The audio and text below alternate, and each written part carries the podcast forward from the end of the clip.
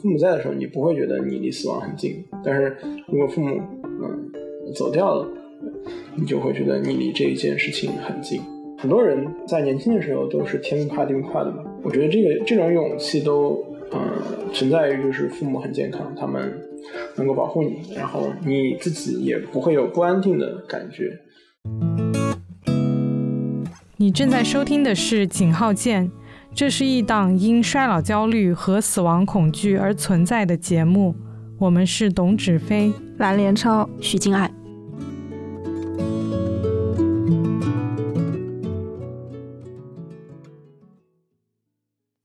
很多人对当代年轻人的印象是月光族，只顾今天精彩，不为明天打算。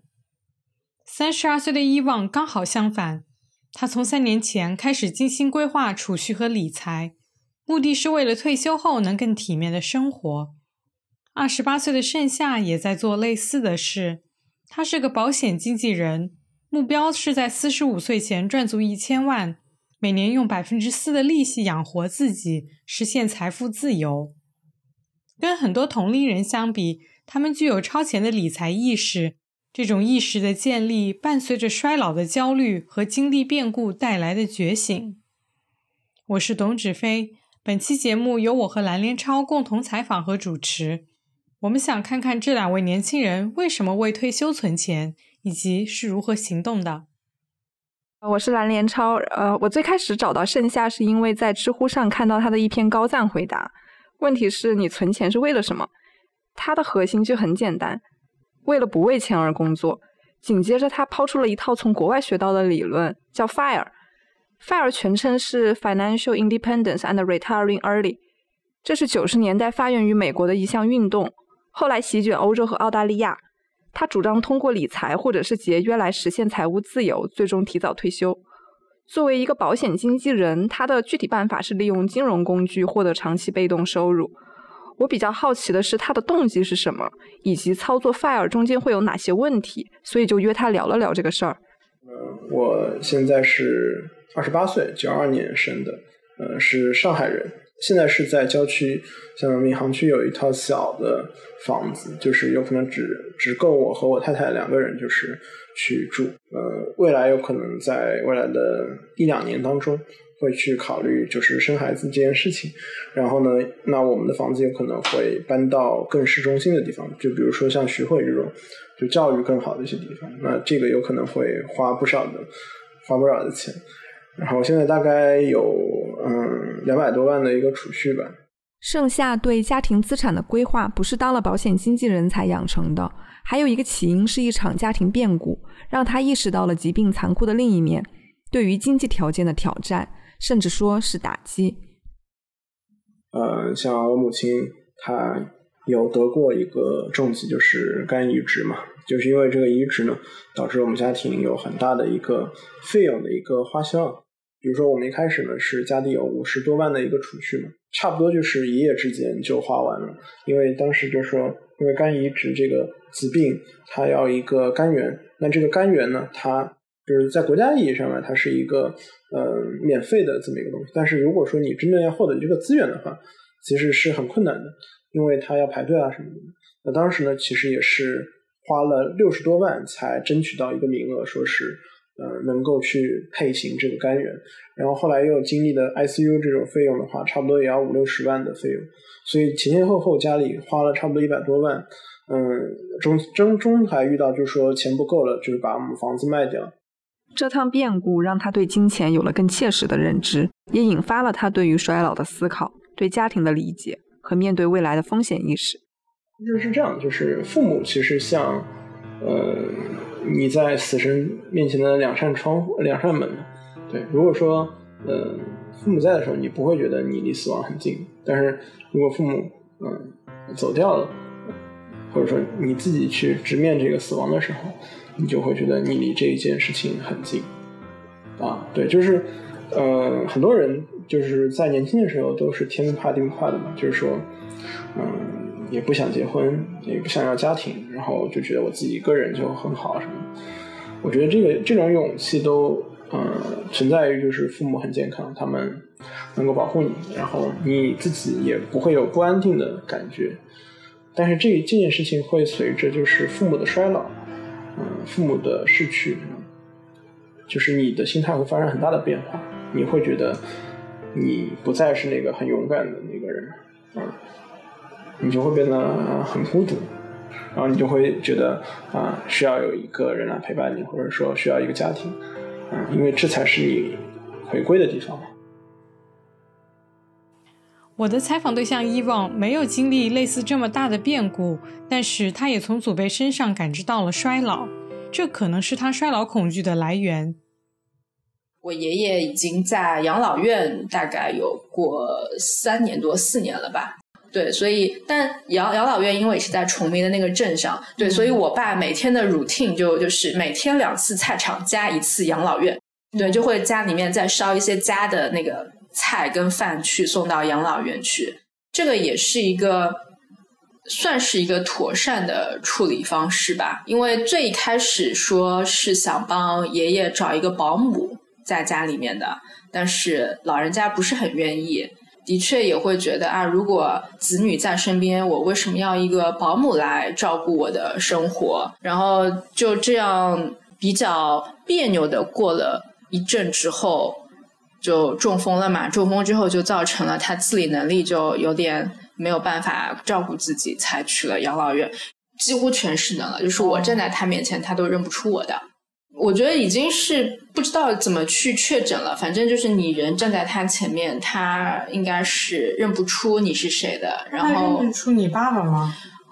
我也很怀疑。他虽然有一些反应，但我爸也说，就是我爸是兄弟两个嘛，他会觉得我爷爷。分分不清他们兄弟两个，所以这个真的就是我觉得，这这是变老，我觉得最可悲的一件事情。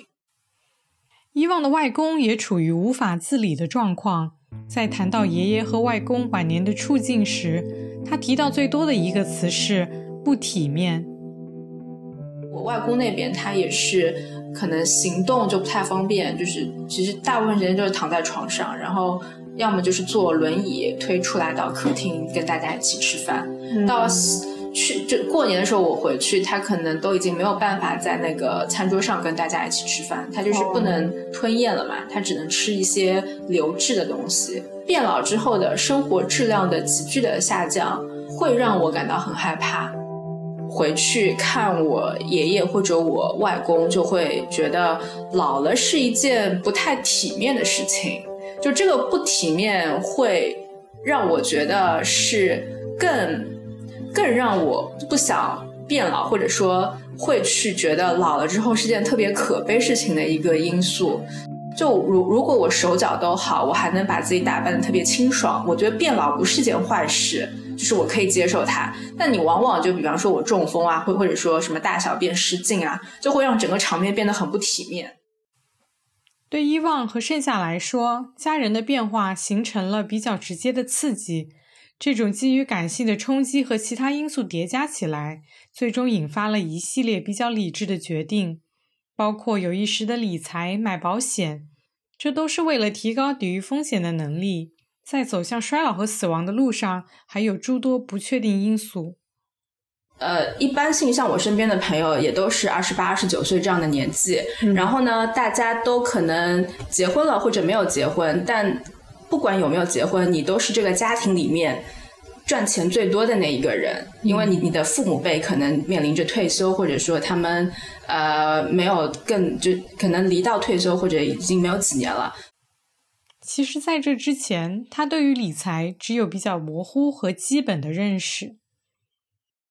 在我还没有买保险之前，是有过这么一个叫理财顾问的角色，跟我面对面一对一的聊过的。然后他就给我画了个金字塔，说你最底层的应该是保险。然后在上面的应该是什么定投，在上面是什么股票啊那些高高风险但是也高收益的东西。嗯，我觉得那一次谈话，我记得就是很仓促的，就是他约我在办公室楼下的咖啡厅，什么拿了一张白纸，然后画了一个金三角那个金金字塔那样的，他说你应该这样这样这样去做。那个是第一次一个启蒙，然后到后面。再过了几年，我到了二十八九岁，我开始认认真真的开始去考虑买重疾险的时候，我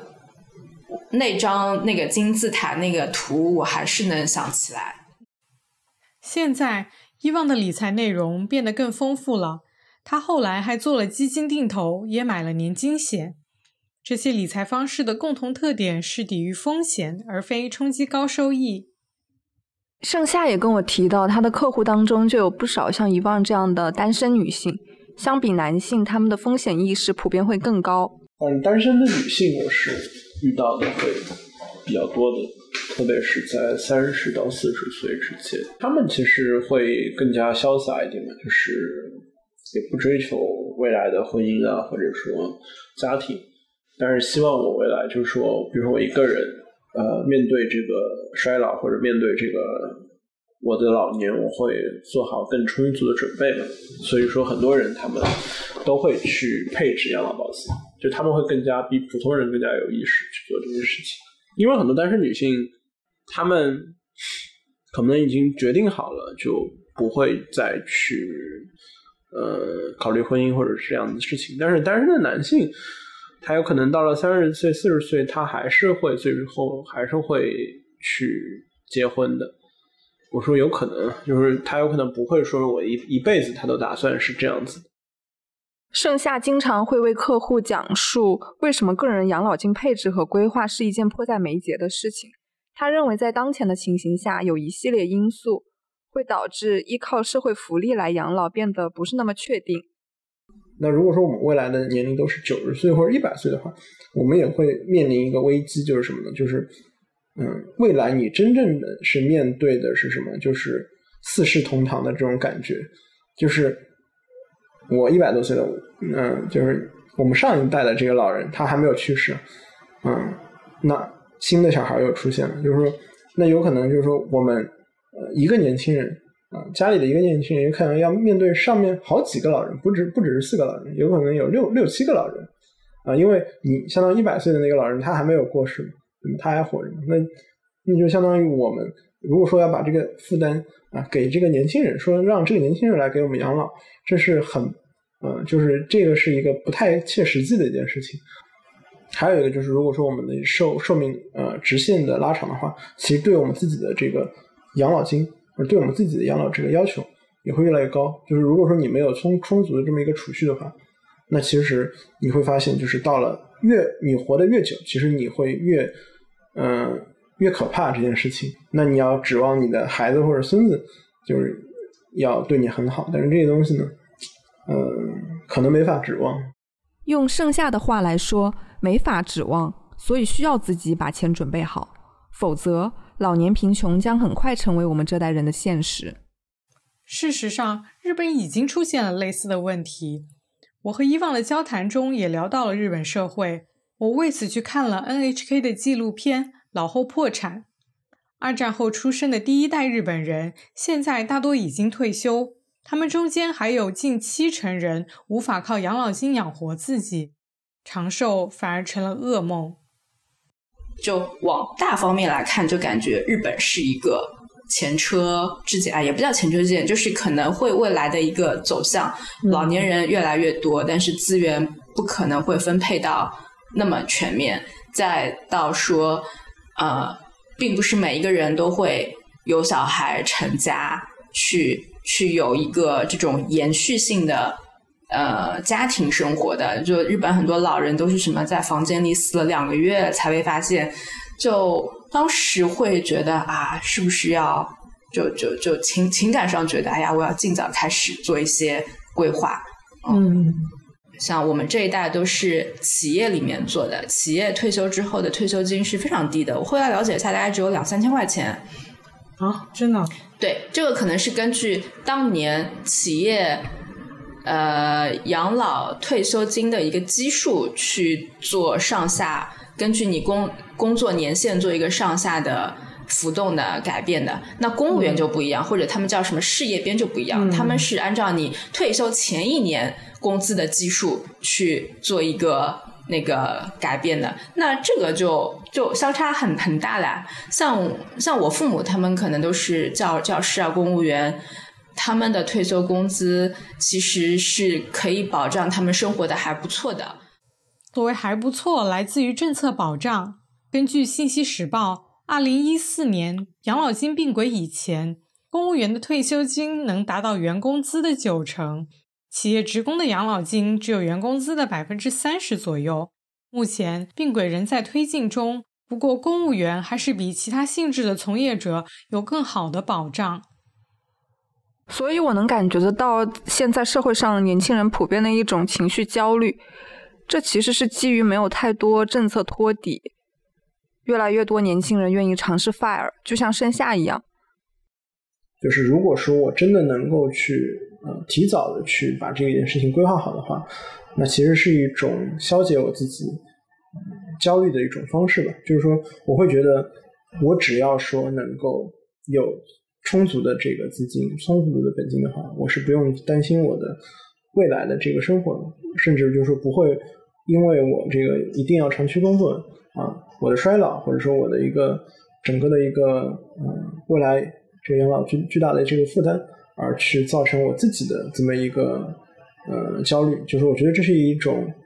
呃解脱的一种一种途径吧，就是对让自己更加舒适的生活的一种一种方法，嗯。还记得本期开头我们提到的 “fire” 运动吗？其实这个词的衍生含义非常广。盛夏跟我提到说，他的理想是做咖啡师 fire，意思是说在退休之后还可以利用自己的兴趣和技能获得持续收入，做一份工作，但不单单是为了钱，而是为了掌控人生主动权。叫咖啡师 fire 呢，是因为有一些咖啡厅会为兼职员工提供医保，所以这意味着你可以在享受福利的同时，也做一些其他的你喜欢的工作。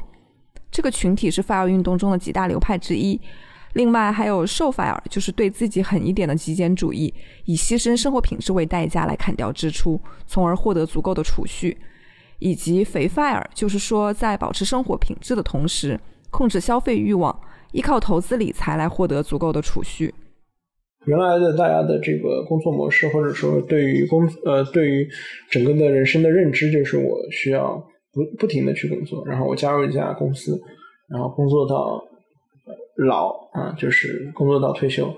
那这是父母就是对于我们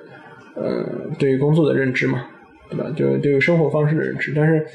嗯，这代的年轻人发生了很大的变化，就是他们可能不觉得就是说工作是他唯一的实现自己的价值的地方，甚至就是说现在这个社会也不存在说我一份工作我可以。从入职开始做到老，做到做做到退休，这个是很困难的，嗯，那所以说现在年轻人他会有更多的选择，啊，会更加多元化，他的生活方式会更多元化，那这也是他的一种选择嘛，fire 是他的一种选择。盛夏跟我提到，由他牵头组织的 fire 社群里已经累计了将近一千个群友，一开始是筹钱养老的想法把他们聚到了一起，但他有时候觉得，与其说是为了 fire 而存钱。不如说是这些年轻人为自己在动荡的社会环境里寻找一个可以暂时舒缓焦虑、互相取暖的精神避风港。伊旺也在思考未来生活的方向。他目前面临的困扰中还包括是否要成家立业。从概率上或者来说，两个人的抗风险能力肯定是远远大于一个人的。但我现实一些来说。如果我的另未来的另一半可能经济条件不如我，那我能不能去接受？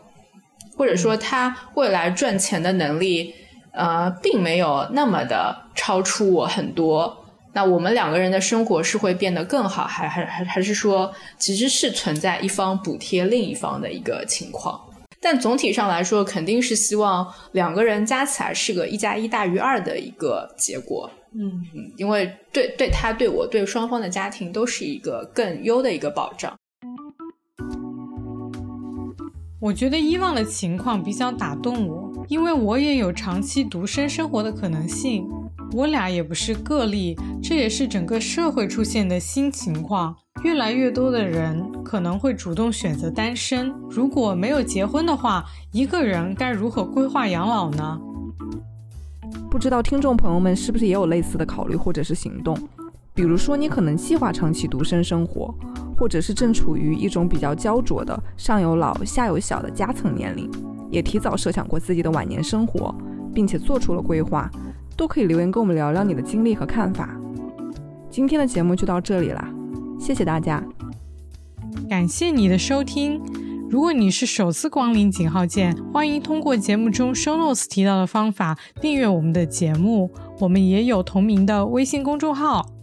下期再见。